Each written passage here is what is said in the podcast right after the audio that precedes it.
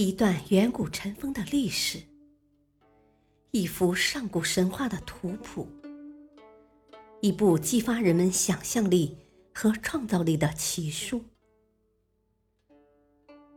欢迎收听《山海经之山海趣谈》。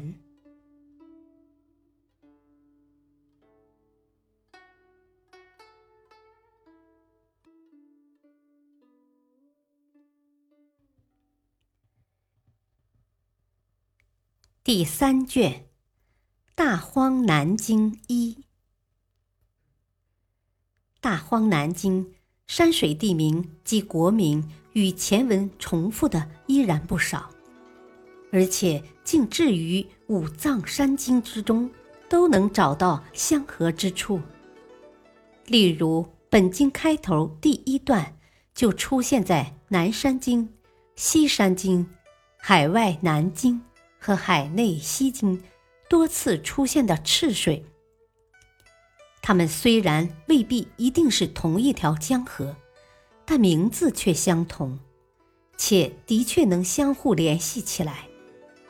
第二段，赤水穷淹的梵天山，不正和西次三经赤水出淹，而东南流注于梵天之水相呼应吗？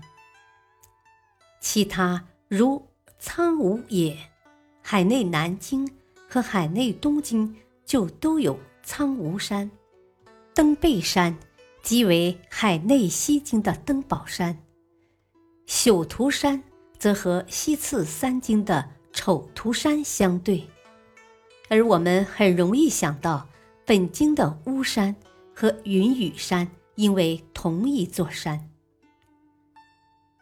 关于事物的名称，完全相同的先不说，文字稍异而同为一物的，如鲤鱼即狸蛛，黄鸟当为黄鸟，皇帝的皇，而非本次三经轩辕山那吃了令人不妒忌的黄鸟，亦非海外西经黄鸟、青鸟所及的尾鸟。即多次出现的凤凰。此外，本经之中的不死国即不死民，治民国即治国，周饶国即交饶国，欢头国即欢头国，张宏国即长臂国。前述五国均已出现在海外南京。与民国也是一样，而三申国则出现在海外西京。一个有趣的现象是，前文海内外诸经在记述国家时都不提这一国人的姓氏，而从大荒经开始，各国人都有了姓，如大荒东经白民国萧姓，黑齿国姜姓。以及本经的三生国尧姓等，再加上各国人都以什么为食，足见大荒经是对海内外诸经的补充。但是我们不讨论这样的学术问题，且看本经中有趣的事物。本经一开头就出现了一种双头兽，名叫触梯。这触梯，据古书上说，出产于延明国，但是遍查《山海经》，也没有延明国这个国名，因此触梯的籍贯还是搞不清楚。不过，倒是毕沅从《吕氏春秋·本魏篇》中发现了一点线索，其中说：“肉之美者，数荡之千，读音。”与牵手的牵相同，意思是加固之意。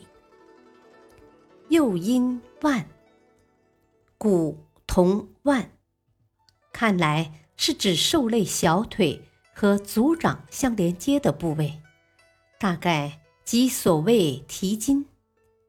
那么树荡又是什么东西呢？据分析就是触梯。